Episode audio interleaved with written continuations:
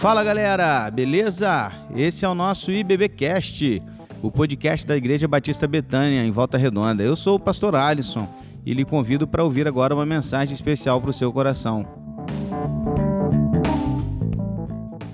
Essa semana tem sido uma semana um tanto quanto estranha, né?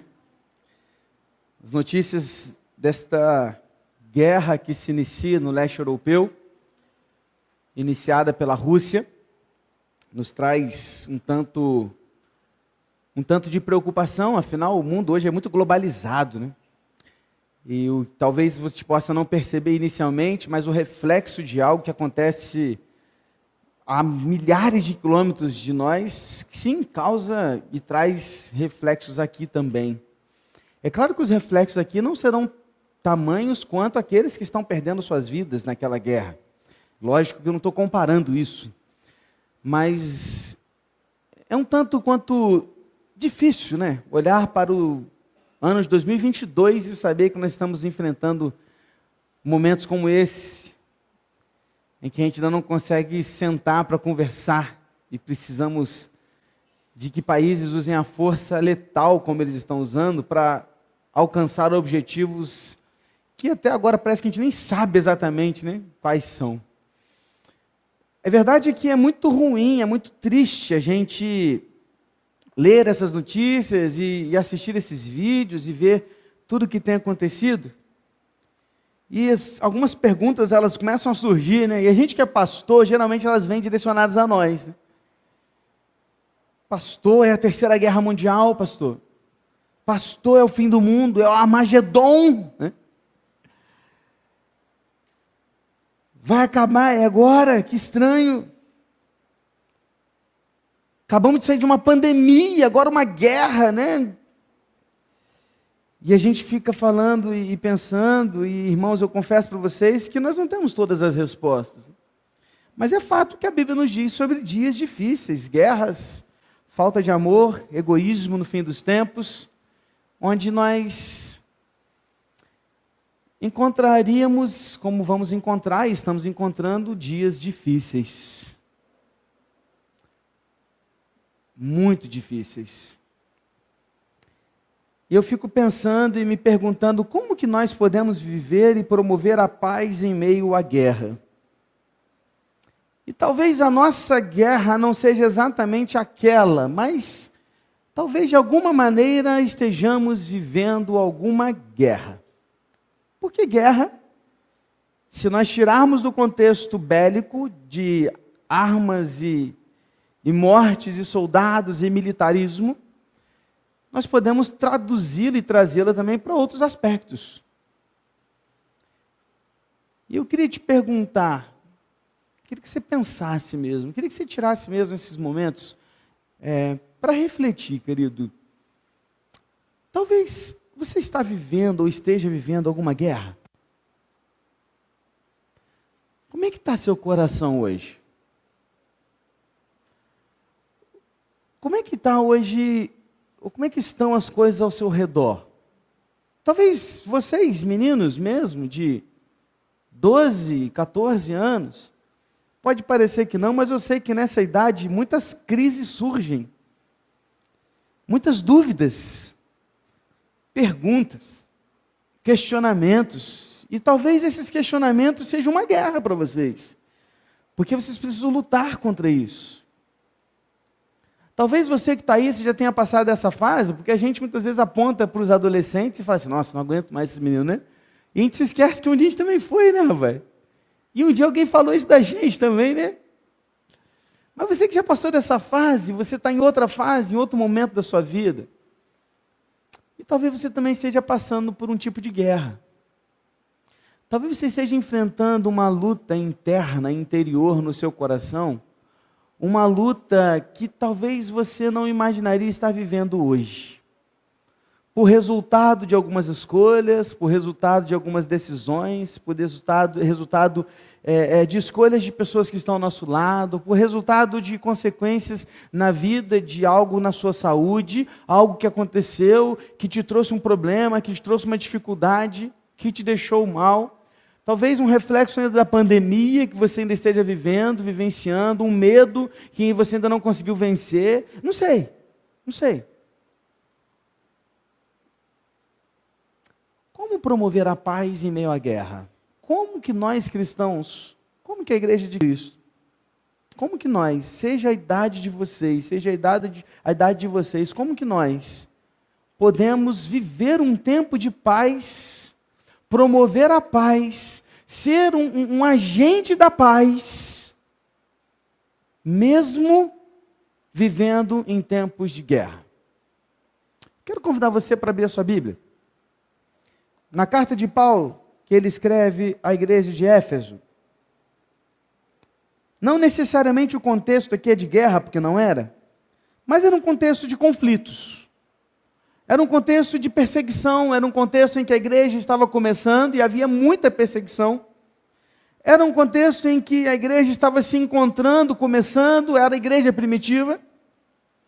E certeza de que eles estavam vivendo muitas crises também, se perguntando algumas coisas, sem saber exatamente o que viria pela frente. E Paulo, ele escreve alguns conselhos, e Efésios é uma carta riquíssima e eu quero convidar você para o capítulo 5, versículos de 15 a 21, e eu quero trazer deste bloquinho aqui de, de versículos alguns ensinos práticos de vida sobre como nós podemos promover a paz na nossa família, promover a paz em meio aos nossos familiares que não são cristãos, que estão longe de Deus, que estão distantes da presença do Senhor, que não compreendem as nossas escolhas, que nos chamam de fanáticos, que dizem que a gente é maluco, e, e enfim, sabe? Como que a gente pode promover a paz em meio àqueles que estudam com a gente, que estão na nossa escola, na nossa turma, que estão na nossa faculdade, que estão no nosso curso, e, e que de alguma maneira trabalham com a gente, e, e eles não compreendem exatamente tudo o que tem acontecido e questionam coisas, e às vezes eles vêm a nós. Como que nós podemos ajudar a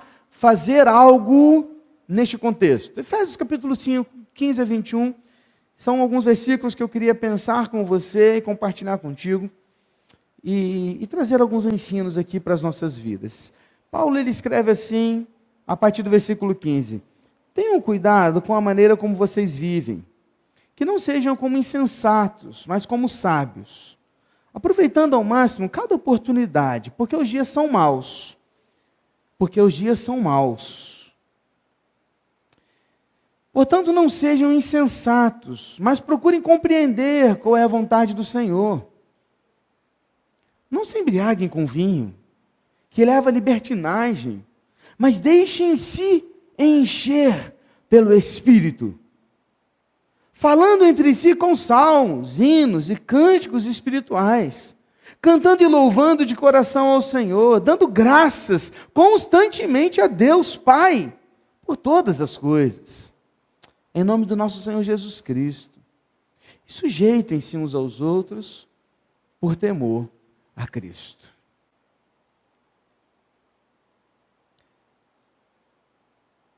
Quero te convidar a ter uns próximos minutos bastante atenção naquilo que a gente vai falar. Principalmente vocês, meninos. Com os olhinhos pequenininhos, cheios de sono, que eu estou vendo. Se alguém dormir, vai tomar cocão. Olhem para mim. Beleza? Sem conversas paralelas agora. Atentos. Como promover a paz em dias maus? Como ser um agente de paz em dias difíceis? Como fazer a diferença em meio aos problemas? Paulo, ele escrevendo aos Efésios, ele, ele vai tratar sobre algumas coisas, ele vai falar sobre a ira de Deus, ele vai falar sobre a graça de Cristo, ele vai falar sobre salvação, ele vai falar sobre como nós podemos é, despir do velho homem, nos revestir de uma nova criatura, sermos vistos por uma roupa de Cristo, não pela nossa mesma. E, e, e, Paulo ele vai falar sobre várias questões, até que ele chega no capítulo 5, ele vai concluir no capítulo 6, inclusive entrando nas questões relacionais sobre família, sobre trabalho, sobre, enfim, outras coisas, que é o resultado de uma vida santa dedicada plenamente a Deus. Então eu queria compartilhar com você que neste pequeno trechinho aqui, e embora haja muito mais coisa em todo o capítulo 5, mas eu separei apenas esses versículos para poder trazer rapidamente algumas lições muito práticas para a vida. A primeira coisa que eu queria que você entendesse é que no seu dia a dia, por onde você caminha, onde você está, com quem você anda, você não pode perder as oportunidades. Presta atenção, presta atenção. Primeira coisa, não perca as oportunidades que a vida te dá. Não perca as oportunidades que Deus te dá. Mas eu não estou falando de oportunidades de crescimento, de carreira, de ganhar dinheiro. Não estou falando disso, não. Estou falando de oportunidades de ser um agente da paz. Oportunidades de falar do Evangelho de Cristo. Oportunidades de falar do amor de Cristo. Oportunidade de ser alguém que representa o Evangelho de Cristo onde você está. É desse tipo de oportunidade que eu estou falando. É disso que eu tenho falado. Por que, que Paulo começa no versículo 15 falando assim: irmãos, tenham cuidado com a maneira como vocês vivem, não como insensatos, mas sejam sábios. E aí no versículo 16 ele vai falar: aproveitando o máximo, cada oportunidade, porque os dias são maus. Paulo ele não está falando isso aqui sendo alguém que não estava vivenciando isso, porque Paulo era um cara que aproveitava todas as oportunidades, cara. Cara, Paulo era impressionante. Paulo, ele estava preso e ele pregava para os soldados que o seguiam, que o cercavam e que ficava preso no braço dele.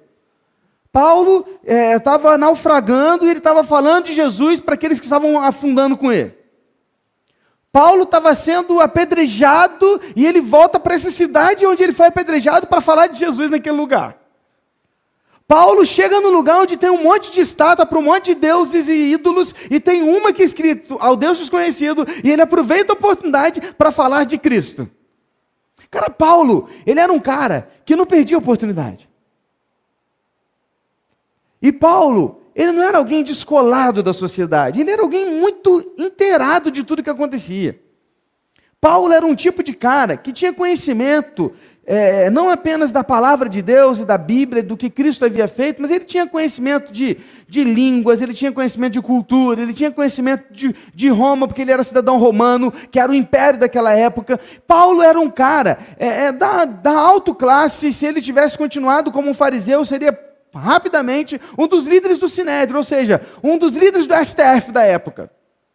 Paulo era um cara sábio, inteligente, tinha muita cultura. E ele, aproveitando isso, ele vem e fala para a gente: olha, vocês não podem perder as oportunidades. Ô, gente, poxa, aproveitem cada oportunidade sabiamente. Não sejam como os insensatos por que insensatos? Porque os insensatos deixam passar as oportunidades. Mas sejam sábios. Usem cada chance, cada oportunidade para fazer o que é o certo, para olhar ao seu redor e viver como Cristo quer que você viva. Fale do Evangelho a todo tempo. Pregue a palavra, esteja a tempo ou fora de tempo. Fale do Evangelho.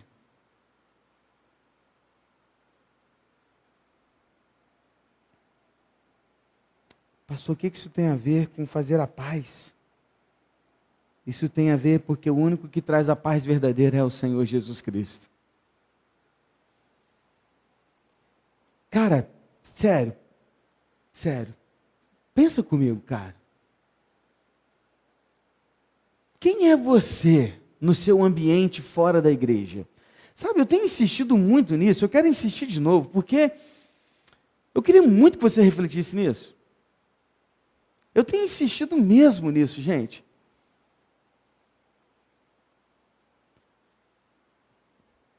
Quem é você quando você está longe daqui? Como que você tem conversado com as pessoas e que tipo de oportunidades você tem aproveitado para falar de Cristo? Eu me lembro de um irmão que é muito querido do pessoal que está aqui há mais tempo. Já foi para a glória. E só de eu falar de oportunidades, de falar do Evangelho, você sabe de quem eu estou falando. Que é o irmão João. Se tinha um cara que aproveitava todas as oportunidades, era o irmão João. com a sua bicicletinha? Eu me lembro que eu fiz algumas visitas com o irmão João, porque o irmão João ia a lugares que ninguém queria ir. O irmão João falava de Jesus para pessoas que estavam à margem da sociedade, aproveitando cada chance que ele tinha. Que falta faz o irmão João? Que nos momentos difíceis da nossa vida era ele que estava ali orando com a gente.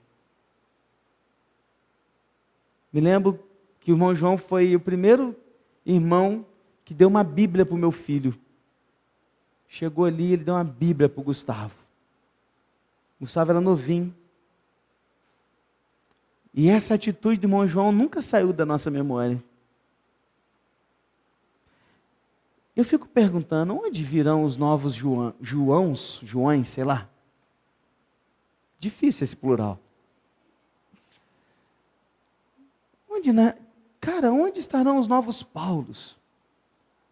Sabe, aonde está o Billy Graham dessa geração? Aonde está o John Wesley? Aonde está o Spurgeon? Aonde está o irmão João? Aonde está, querido? Porque a gente, o que não falta é oportunidade para falar do Evangelho para as pessoas. Cara, a gente conversa sobre tudo. A gente conversa sobre guerra, a gente conversa sobre política, a gente conversa sobre futebol, a gente conversa sobre receita, a gente conversa sobre dieta, a gente conversa sobre academia, a gente conversa sobre trabalho, a gente conversa sobre faculdade, a gente conversa sobre direito, a gente conversa sobre, é, sei lá, tanta coisa. Mas a gente perde a oportunidade de falar do Evangelho. E nós precisamos entender que, como igreja, nós não estamos aqui para passar tempo, nós estamos aqui para aproveitar a oportunidade para falar do Evangelho, para não perder uma geração. Para ganhar pessoas para Cristo para na nossa família ser um agente de transformação, para não ser o chato, mas ser aquele cara legal que chega no meio da família, brinca com todo mundo, mas na hora que tem que falar sério, é o que fala sério. Que é respeitado, que é amado, que é confiável. Então, queridos, nós precisamos entender isso. Nós precisamos aproveitar as oportunidades, porque os dias são maus. Meu irmão, o tempo está passando, cara, e você não está vendo. Você não está vendo, mas o tempo está passando. O mundo está chegando ao fim, meu irmão. O fim está chegando.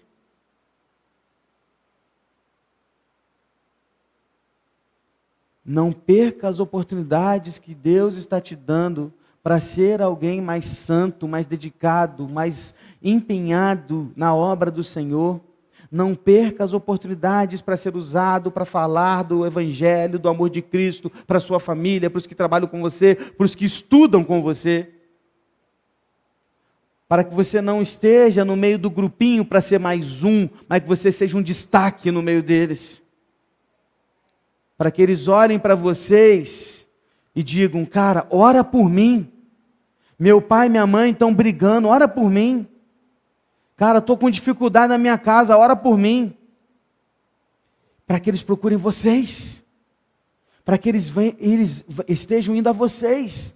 Procurar ajuda. Mas eles só irão a vocês se vocês aproveitarem as oportunidades. Esse é o tempo que Deus está dando para vocês. E olha, Deus está levantando na sua geração, olha para mim. Deus está levantando vocês nessa geração para fazer a diferença nesse lugar. Não deixem passar essa oportunidade. Não se enveredam pelas oportunidades que o mundo vai te dar, porque eles vão te dar muito. Mas estejam atentos às oportunidades que Deus está dando para vocês. Joguem fora o que precisa ser jogado fora. Abandone o que precisa ser abandonado. Não assistam com não pode ser visto. Não falem sobre o que não deve ser falado. Conversem sobre o que Deus quer e sejam diferentes. Aproveitem a oportunidade de terem líderes que amam vocês, pais que os amam, e não perca essa oportunidade de fazer a diferença na sua geração. Para que daqui a 10 anos eu não esteja fazendo a mesma oração que eu fiz hoje pelos jovens que nós temos. Amém? Dois, você precisa ter convicção do que é a vontade de Deus para a sua vida. Versículo 17, Paulo vai dizer: portanto, não sejam insensatos, mas procurem compreender qual é a vontade do Senhor. E aí volto para a prática de tudo um pouquinho que a gente já comentou aqui, vou dissecar um pouco mais, que diz o seguinte: o que, que Paulo está falando aqui? É muito interessante que Paulo está falando o seguinte, cara, vocês precisam entender qual é a vontade de Deus. E entender qual é a vontade de Deus não é simplesmente saber o que é, mas é fazer. A ideia aqui é a ideia de descobrir e praticar aquilo que se aprendeu. A ideia aqui é, é, é não é simplesmente saber o que Deus quer, mas é fazer o que Ele quer. O que Paulo está falando aqui é o seguinte: por que, que a gente tem tanta dificuldade para fazer aquilo que Deus quer? E é impressionante porque a gente sabe qual é a vontade de Deus. Vamos bater um papo reto aqui, galera. O papo reto é que a gente sabe. Ah, cara, a gente sabe que sexo antes do casamento é pecado. Não precisa falar. A gente sabe que é. A gente sabe que, que na, na, na vida familiar, o homem deve amar a sua esposa como Cristo amou a igreja. A gente sabe que o homem tem que assumir a sua liderança no lar, não como autoritário, mas como alguém que ama a sua esposa tal, de tal maneira que ele poderia dar a vida por ela. A gente sabe que a esposa precisa ser submissa ao marido. A gente sabe que traição é pecado. A gente sabe que divórcio não agrada a Deus. A gente sabe que flertar com pessoas, seja lá por qual motivo você possa imaginar que você pode fazer isso, é pecado. A gente sabe, cara. A gente sabe que inveja, ciúme, vaidade, fofoca, mentira, seja lá o que for, a gente sabe exatamente pelo senso de moral que a gente tem unicamente por ser humano o que é errado e o que é o certo. A gente sabe. A pergunta é: por que, que a gente não consegue viver o que é a vontade de Deus? Por quê?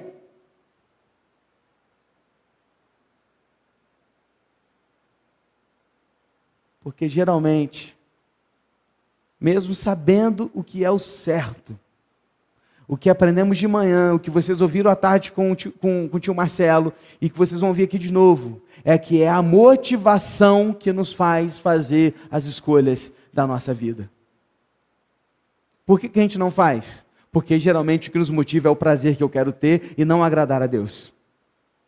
Por quê? Porque eu quero tentar aquela aventura porque eu quero ter experiência depois para falar que um dia eu já experimentei aquilo. Ah, porque eu ouço muito isso de juventude. Ah, pastor, mas primeiro eu tenho que experimentar. Eu estou tão jovem, né? eu tenho que experimentar essas coisas do mundo aí para eu saber se é exatamente isso que eu quero. Eu fico pensando, gente, mas que ideia, né? É a mesma coisa que você falar assim, cara, isso aqui é veneno. Não, mas eu vou experimentar para ver se é bom ou se é veneno de verdade. Então tá, vai. Hã? Uma coisa de falar assim, cara, tem um abismo aí de 25 metros de altura. Não, mas eu vou pular para ver se realmente tem 25 metros de altura. É. Uma coisa de falar assim, cara, no que o paraquedas está rasgado. Ah, será que está mesmo? Vou pular para ver se está. Cara, é a mesma coisa. É. Porque você sabe que vai dar ruim. Sabe que não, não vai dar em nada aquilo ali. Mesmo assim, ah, quero experimentar. Muitos experimentam e não conseguem voltar mais. Porque muitas vezes só precisa de uma dose. É só de um trago. É só de uma oportunidade para nunca mais voltar e para nunca mais se render aos pés de Jesus. A grande questão, queridos, é a natureza. Presta atenção. Cara, isso aqui é muito sério, presta atenção.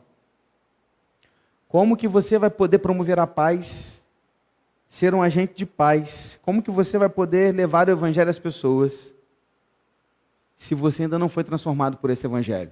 É questão de natureza. Você não pode falar daquilo que você não vive. Você não pode falar daquilo que você não é.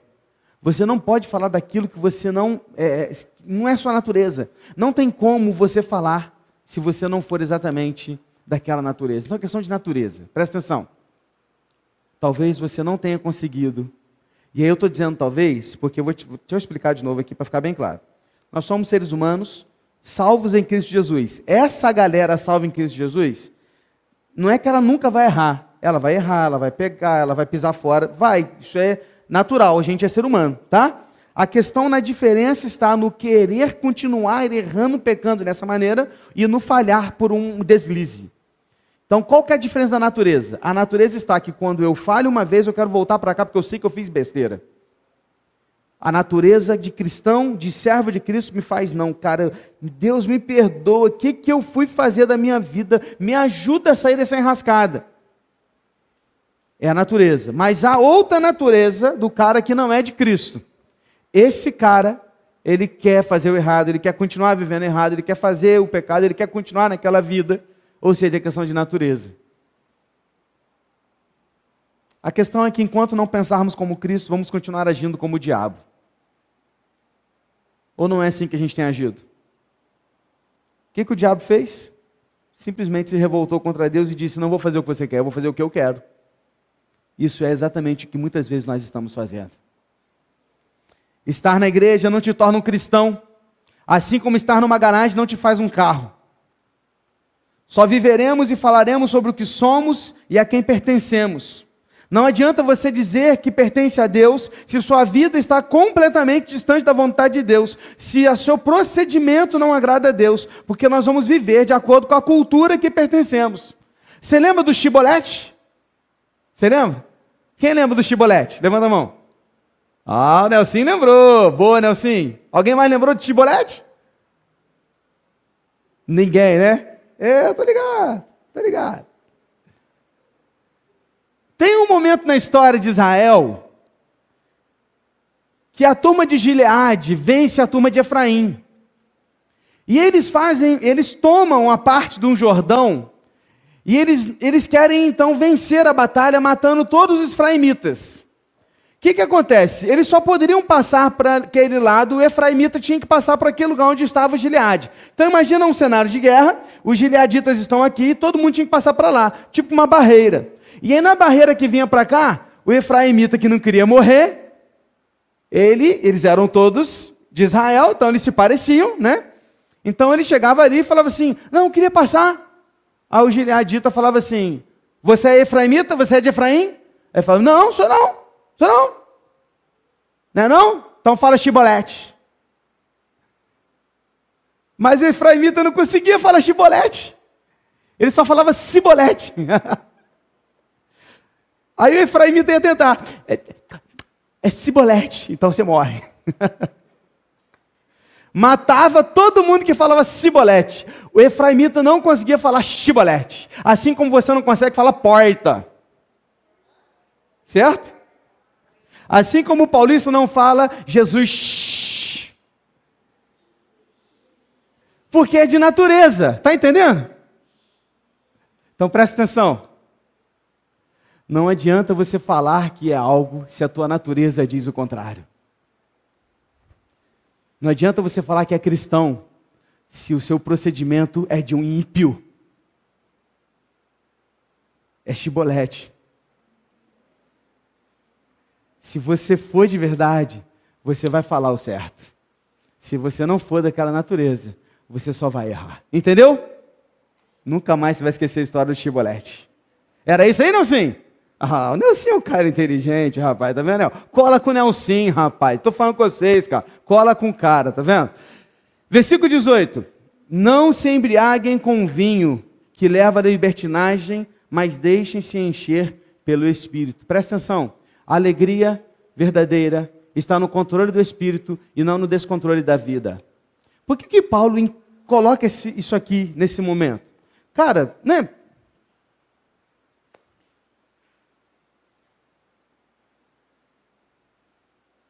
Paulo está falando aqui de tal, de repente fala de vinho. Cara, que, que sentido tem isso aqui? Não tem muito contexto que Paulo está falando. Sabe o que, que Paulo está querendo dizer? É o seguinte: ele está fazendo uma comparação. Ele está dizendo o seguinte: olha, os insensatos, eles só conseguem fazer algumas coisas pelo descontrole da vida. E eles, então, para ser viver isso, eles precisam de algo que os tire de si. E o que, que vai tirá-lo de si? O álcool. Mas o cristão, o verdadeiro cristão, o santo, ele não vai viver uma vida descontrolada, mas ele vai viver uma vida controlada pelo Espírito. Qual que é a diferença de alguém alcoolizado e de alguém puro? São. Alguém alcoolizado não tem controle de si mesmo.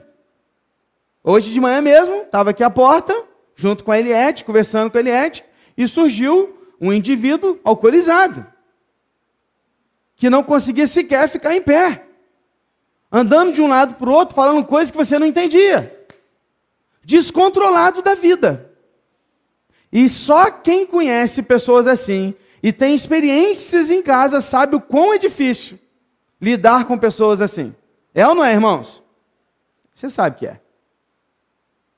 O que, que Paulo está falando?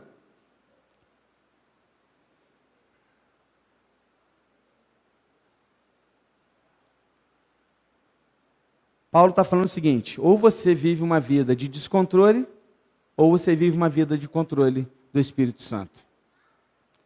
E aí, cara, sério. Eu fico me perguntando por que, que cristãos ainda insistem em continuar desejando ter acesso a bebidas alcoólicas. Sério, papo reto, cara, contigo. Eu fico me perguntando, cara, qual é a graça de ainda querer estar envolvido com vinhos, sei lá, drinks, bebidas, cervejas. Ah, é muito gostoso, pastor. Eu gosto. Me alegra e tal. E eu fico me perguntando, cara, tá, beleza, eu até entendo, cara. Porque não é pecado, né? Vamos falar sério. Não é pecado. Pecado é se embriagar. Mas, ao mesmo tempo que eu sei que não é, eu me pergunto, vale a pena me colocar diante de uma situação que aquilo pode de alguma maneira me levar a algo pior? Vale a pena me colocar numa situação em que, naquele momento, eu posso dar um mau testemunho a alguém que está ao meu lado, que pode não compreender aquilo? Vale a pena? Vale a pena chegar num restaurante e pedir um drink alcoólico ou qualquer coisa desse tipo? para que ali você seja visto por uma outra pessoa que talvez te conhece da escola, da faculdade, do serviço, e vai lembrar que você é cristão, e vai falar assim: ué, porque a sociedade não vê isso com os bons olhos. A verdade é essa. Mas eu só tomo em casa, pastor. Tá. Beleza. Tranquilo. Mas é, sabe, até que ponto vale a pena ter que ter contato com isso? Se a Bíblia já está dizendo que é uma portinha para uma brecha, talvez você não tenha problema, mas nisso você está abrindo brecha para que o seu filho, vendo isso, ele vai acostumar com aquela situação, mas o seu filho não tenha controle como você tem. E talvez lá o seu filho com 16, 17, 18 vai começar a também ter acesso a isso, porque você tem em casa, e ele vai começar a perceber o quanto aquilo é bom para ele, vai querer envolver-se com aquilo de tal maneira que ele não vai mais ter reparar e vai se perder no meio dessa coisa. Sabe? Valeu a pena. A grande questão que eu me pergunto é: vale a pena você numa mesa de casamento e você, sabe, ter acesso a isso, e você tem que pegar aquilo?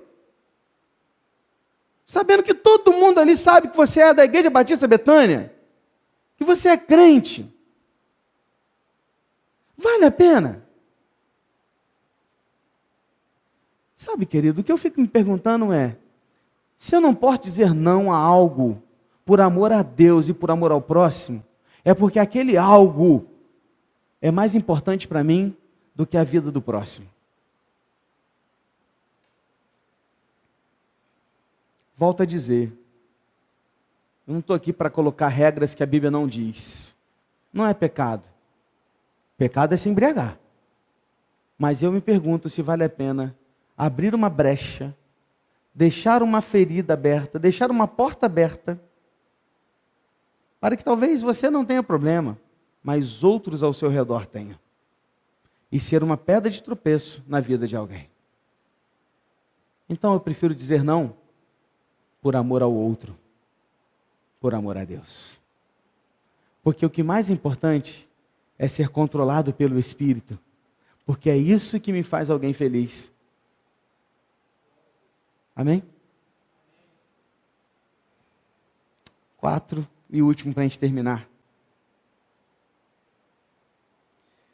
O que na verdade é uma conclusão de tudo que a gente vem falando, do versículo 19 em diante, vai falar assim: falando entre si com salmos, hinos e cânticos espirituais, cantando e louvando de coração ao Senhor, dando graças constantemente a Deus Pai por todas as coisas, em nome do Senhor Jesus Cristo, sujeitem-se uns aos outros por temor a Cristo. Qual que é o resultado de uma vida sensata, de uma vida controlada pelo Espírito, de uma vida de, de, de, de, sanidade ao lado da palavra de Deus, de uma vida que aproveita as oportunidades para falar de Cristo, de uma vida entregue ao amor de Cristo. O resultado é uma vida plena e satisfeita em Cristo. O resultado é uma vida de louvor, de adoração. O resultado é uma vida de pessoas que falam entre si com salmos, hinos, cânticos espirituais, cantando e louvando ao Senhor de coração. O resultado são pessoas que agradecem constantemente a Deus por todas as coisas e que estão sempre sujeitas uns aos outros no temor de Cristo. Qual é o resultado? Resultado é uma vida feliz. Resultado é uma vida satisfeita. Resultado é uma vida de alguém que é alegre. Sabe aquela pessoa que é alegre para tudo? Cara, é fantástico. Sabe aquele cara que está cantando o tempo todo? É muito legal, né? Chega para trabalhar, o cara está assoviando e está assoviando um hino. Chega né, de manhã e tudo, ele está cantando aquela canção que ele ouviu na música no, no domingo à noite. Ele vai para o trabalho, ele liga o som, ele está indo louvando ao Senhor. É tão gostoso. Qual que é o resultado, irmãos, disso? É o resultado da natureza. É o, o resultado da cultura. Se eu naturalmente sou de Cristo, a minha cultura é do reino de Deus, logo eu tenho prazer no quê? Eu tenho prazer nos hinos, nos salmos, nos cânticos, nos louvores, na adoração a Deus, na gratidão a Deus por todas as coisas. Eu estou grato e feliz naquilo que eu posso viver. E de novo, não estou aqui também julgando, criticando e nem dizendo que você não possa ouvir uma música secular, que a Bíblia também não diz isso. A música, a, a, Bíblia diz que você precisa analisar todas as coisas e reter o que é bom. Então, ouviu uma música, presta atenção na letra. É besterol? Joga fora. Mas eu amo aquela cantora, pastor. Tô nem aí para você, filho. A música não presta? Joga fora. Ouve a outra música que presta, ué. Hã? Eu só ouço música internacional. É, não sabe falar nada inglês. sabe lá o que está acontecendo naquela música. E está lá. E a música está falando lá um monte de coisa, você nem sabe o que, que é. Tenham cuidado de olhar para aquilo e se perguntar: vale a pena continuar ouvindo essa música? E de novo, volta à cultura da natureza. Se eu sou de Cristo, eu tenho prazer naquilo que vem dele, que o agrada e que o adora. Logo, eu vou ter mais prazer nas músicas naquilo que adora a Deus. Então, eu vou ter mais acesso a elas. E eu falei com vocês aqui um dia desse sobre isso, né? Eu não tenho problema com um crente que ouve música secular. Meu problema é quando eu paro num lugar e está tocando um monte de música, assim, e os crentes sabem as todas, cara. Sabe as letras todas das músicas. Canta dos forró, do sertanejo ao funk do rock and roll. Sabe todas as letras. Aí chega aqui, não tem a letra para cantar, não sei cantar. Não dá para cantar essa música, não tem letra. Vê se pode, não tem letra. Né? Olha direto para a Priscila lá atrás, oh, e a letra, né? Não consegue cantar ele é exaltado, o rei exaltado nos céus. Está entendendo a questão? De novo, eu não estou aqui, cara, para falar assim, para, não é nada disso, pelo amor de Deus, você sabe que você me conhece. O que eu estou dizendo é a questão da sua natureza. Qual é a sua natureza? Qual é a sua cultura? Porque ser de Cristo me faz automaticamente querer louvar, cantar, adorar, falar e, e o tempo inteiro está buscando fazer aquilo que adora a Deus. Se o que eu ouço, falo, canto, não adora a Deus, troque. É perda de tempo. Aproveite as oportunidades para falar de Cristo a todas as pessoas. Amém? Eu me lembro, para terminar, encerrando aqui, eu me lembro que eu trabalhava na CESBRA, e eu tinha um amigo lá, um colega, que trabalhava comigo. Ele gostava muito de rock e tal. Eu também sempre muito, muito, gostei muito. E aí eu buscava também conhecer algumas outras bandas. Né? Tem uma banda americana chamada P.U.D. Essa banda, ela, ela é, é evangélica, cristã, né? Mas ela é muito conhecida, né? Em, em questões e tal, galera que, que curte, gosta, ouve. E esse moleque teve um dia que estava ouvindo, cara. P.U.D. Aí eu olhei para ele assim, ah, moleque, hein? Tô gostando de ver, hein? Falei, o que, foi? Tá ouvindo música cristã agora, hein? Que cristã? Falei, P.U.D. é cristão. Que isso, é mesmo? É. Cara, os caras tocam muito, né? Falei, toca. Já parou para ler a letra dele? Não, então lê, pô. Na hora. Oportunidade, filho. Abriu. Deixou a brecha. Eu conhecia, joguei. Comecei a trazer um monte de banda evangélica cristã de rock and roll internacional e nacional para ele. Começou a ouvir, começou a ouvir Oficina G3, começou a ouvir Bride, começou a ouvir Petra, começou a ouvir Striper. Conhece nada disso, né? Oh, o Felipe conhece, tá aqui. Só guitarrada, irmãos, para a glória de Deus. Tem uma música do Stripe que fala assim: To hell with the devil. Para o inferno com o diabo, o nome da letra. que eu quero fechar dizendo é o seguinte: não perca as oportunidades de falar do Evangelho a todas as pessoas que você puder. E assim você será um agente de transformação e da paz para aqueles que estão ao seu redor. Seja no seu trabalho, na sua família. Seja exemplo, modelo. Abra mão daquilo que você não precisa e que não agrada a Deus, ou que não mudaria nada, por amor ao próximo. Porque é assim que a gente transforma vidas através da nossa vida. Porque eles só verão Cristo através de você. A única Bíblia que muita gente vai ler é você. A pergunta é: que tipo de Bíblia eles estão lendo? Que tipo de Bíblia seus colegas estão lendo na escola de vocês? Olhando para vocês? Que tipo de Bíblia você está sendo? Feche seus olhos, vamos orar.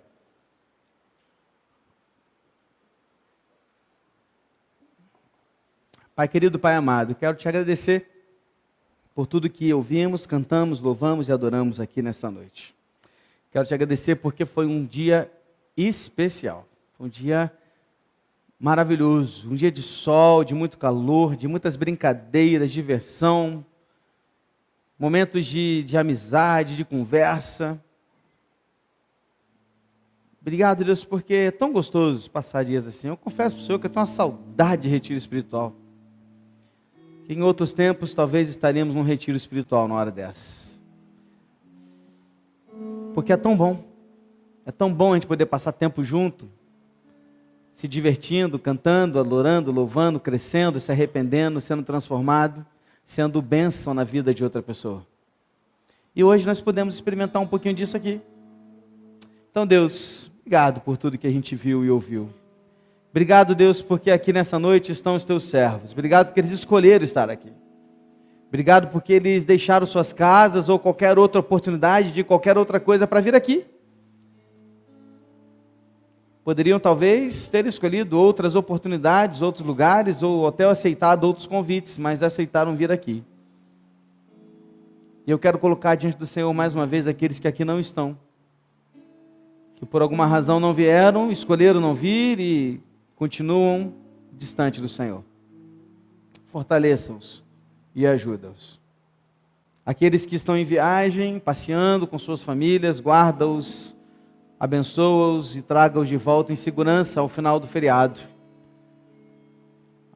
E eu quero, Deus, te agradecer por nossas vidas e que o Senhor continue nos ajudando a sermos agentes da paz, que levam o teu evangelho aproveitando cada oportunidade e aliás, quantas oportunidades nós temos hoje em dia das redes sociais, das comunicações, de tantas outras maneiras que nós podemos usar para falar com aqueles que nos seguem, que nos acompanham, que estão com a gente, nossos amigos, nossos colegas, nossa família, falar para eles daquilo que Cristo tem feito nas nossas vidas.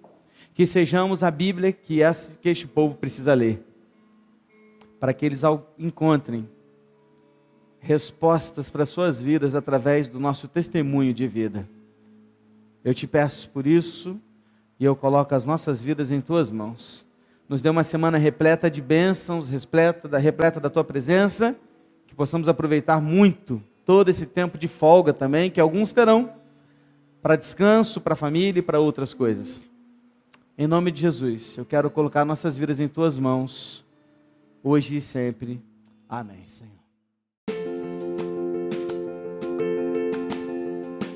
E esse foi o nosso podcast de hoje. Siga nossa igreja nas redes sociais e compartilhe também esse podcast com mais pessoas. Venha nos fazer uma visita na Rua Manuel Bandeira, número 53, São Luís, Volta Redonda, Rio de Janeiro. Um abraço e até mais.